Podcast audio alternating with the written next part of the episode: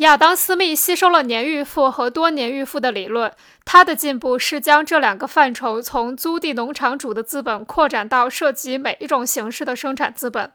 这样，从农业中得出的年周转和多年周转的特殊区别就具有了一般意义。固定资本的一次周转总是包含了流动资本的几次周转，而不管流动资本的周转周期是一年、一年以上还是不到一年。如此一来，亚当·斯密便将年预付变为流动资本，原预付变为固定资本。但是，斯密的进步仅局限在一般化的范畴。由于他的研究采用的是粗浅的经验主义方法论，因此一开始便产生了弧度观念。他在《国富论》中写道：“一个资本可以有两种不同的使用方法，并且都会为它的所有者提供收入或利润。”作为资本执行职能并给资本的所有者带来剩余价值而投入价值的方式，与资本投入的部门一样，是不互不相同且多种多样的。这就是资本为什么可以投入不同生产部门的原因。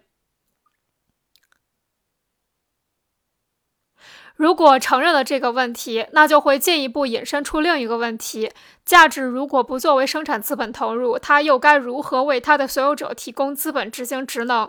比如，它可以作为生息资本、商人资本等。但在这里，如果要我们回答非生产部门资本的执行职能，已经太迟了，因为我们离开真正的分析对象已经太遥远了。因此，在这里，我们将不同的投资部门撇开不提。生产资本被分为不同要素，而这些要素的周转又具有怎样的影响呢？亚当·斯密又说：第一，一个资本可以用于耕种、制造和购买物品，再将它们出售而获取利润。在这里，他只是告诉我们。资本可以用于农业、制造业和商业。他只是谈到不同的投资部门，而没有谈及在这些部门中资本执行职能的区别。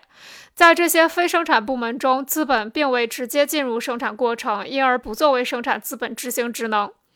我们看到，在这里，他将阐明的生产资本的区别与他们对周转的影响所依据的基础抛弃了。他甚至立即以商人资本为例来阐明这个问题。虽然这里的问题只是关于生产资本在形式，虽然这里的问题只是关于生产资本在产品形成过程和价值形成过程中的区别，但这种区别又表现为引起资本的周转和再生产的区别。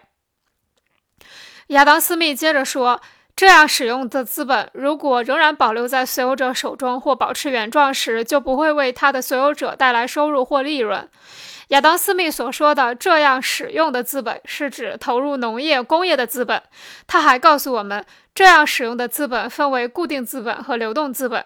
以这种方式投入的资本，既不会使资本变成固定资本，也不会使它变成流动资本。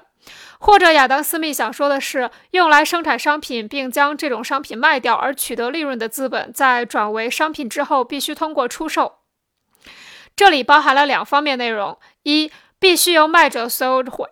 一必须由卖者所有转为买者所有；二必须由作为商品的实物形式转化为货币形式。如果商品仍保留在所有者手中，那么对其所有者则毫无用处。如此一来，同一资本价值从前以生产资本的形式存在，以属于生产过程的形式执行职能，现在却变成了资本。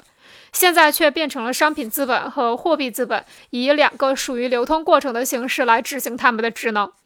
因此，它现在既不是固定资本，也不是流动资本。综上所述，不仅适用于原料和辅助材料，即流动资本加入的价值要素，而且也适用于劳动资料的消耗，即固定资本加入的价值要素。因此，我们在阐明固定资本和流动资本的区别这一方面，并未前进一步。